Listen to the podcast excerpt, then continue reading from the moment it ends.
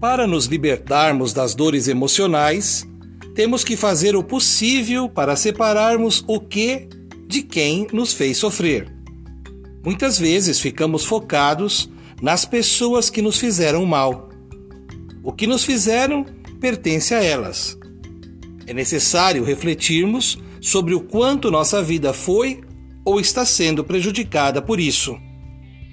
Se não podemos mudar as pessoas, podemos renovar o modo como enxergamos a vida depois das crises, dificuldades ou dos prejuízos emocionais causados por outros.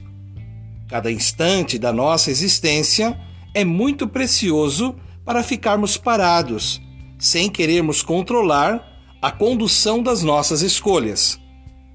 Todo o bem que acumulamos até hoje não pode ser desperdiçado.